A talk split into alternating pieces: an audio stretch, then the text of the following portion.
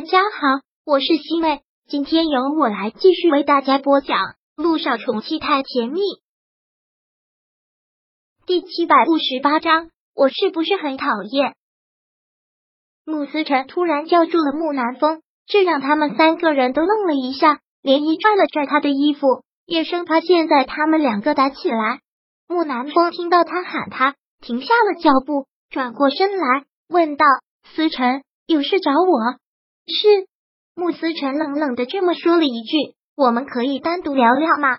哥，木南风当然不会拒绝。这个时候如果拒绝的话，显得他有些心虚了。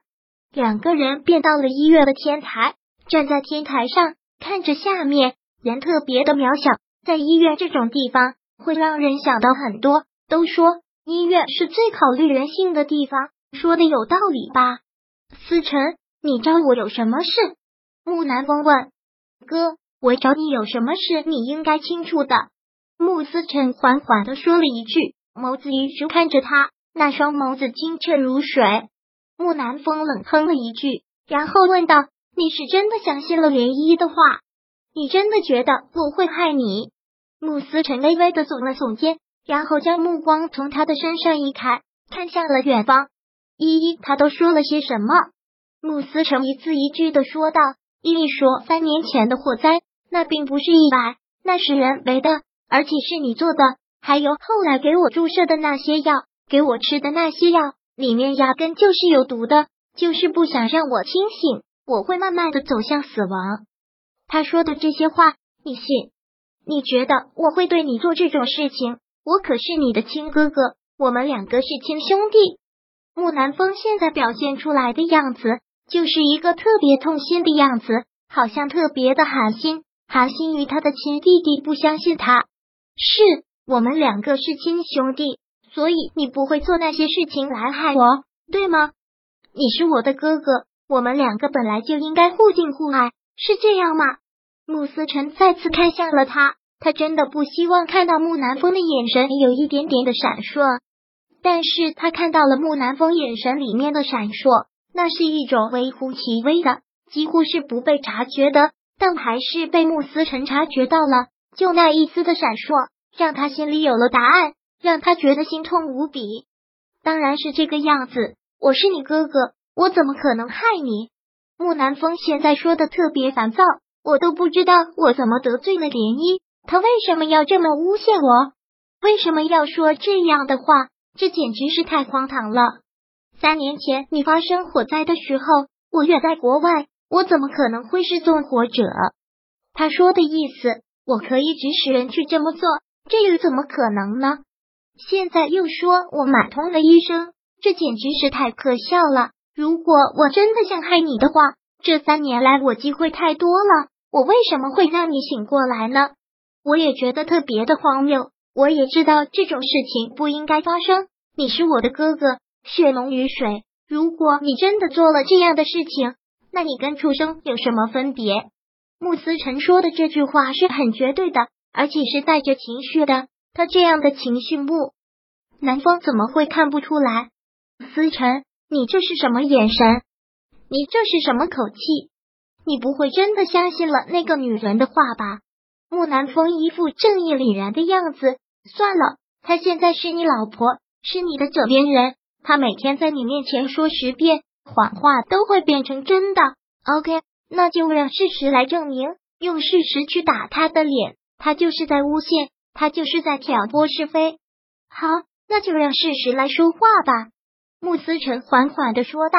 说完了之后，他还是看着木南风，最后问了一句：“哥，我想听你再回答我一遍，这些事情是不是你真的没有做过？”是。木南风斩钉截铁的这样回他，穆思辰听到他这么肯定的一句回答，竟然觉得心寒无力，冷冷的一笑。那我知道了，哥哥，你去忙吧。